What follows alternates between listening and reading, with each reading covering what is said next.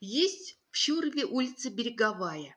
Оправдывая свое название, находится она в красивейшем месте, где Москва-река встречается с Окой. Стоит на этой улице обычный деревянный дом, ничем не отличающийся от соседних. Может быть, только более скромный. Сейчас строят кирпичные, двухэтажные. Небольшая терраса, кусты роз, яблони.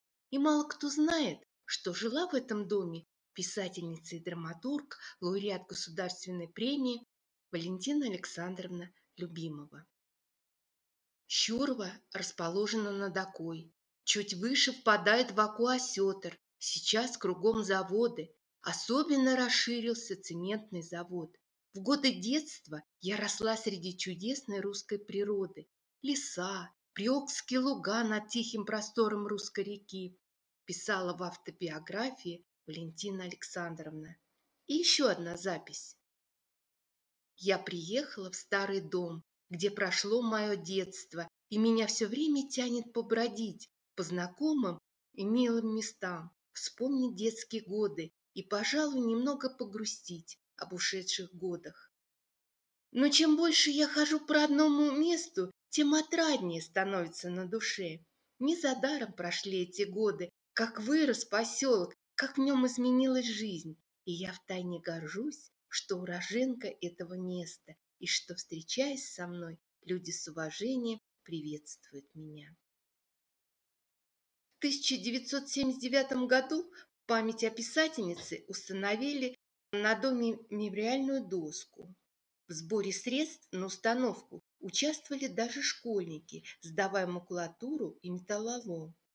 На открытие Приехали из Москвы муж любимого Владимир Александрович Маркус, сын Юрий Владимирович и сестра Зинаида Кирикеш.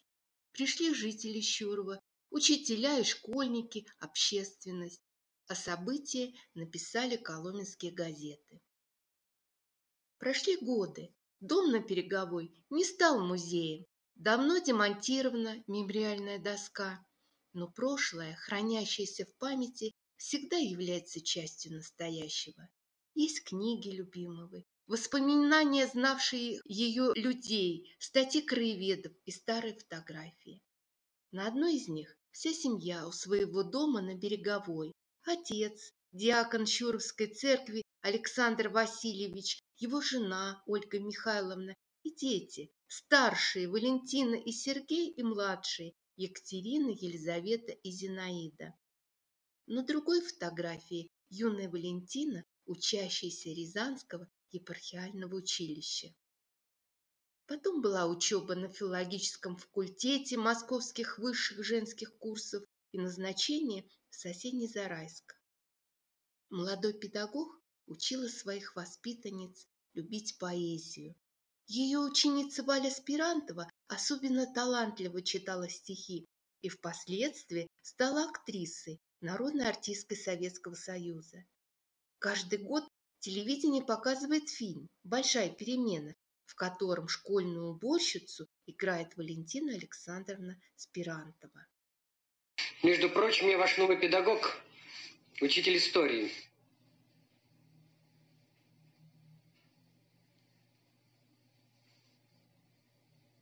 Ой.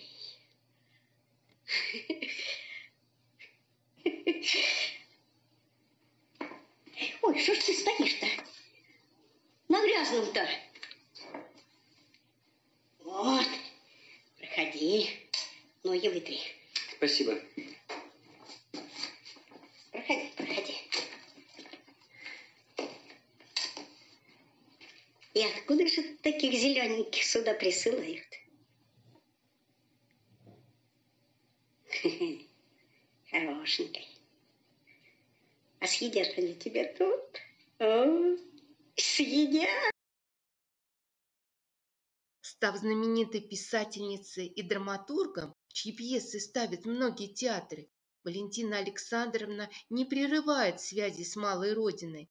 Отвечая на письма детей, она писала «Дорогие друзья, мои юные читатели и земляки, пионеры и школьники 29-й школы Щурова, у меня начинаются репетиции моей новой пьесы в Центральном детском театре в Москве.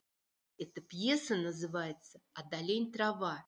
Я собираюсь приехать в Чурово на мартовские каникулы в неделю детской книги. Тогда я обещаю прийти в вашу школу и рассказать об этой своей новой работе, а может быть и прочитать ее вам. И обещание свое Валентина Александровна выполнила.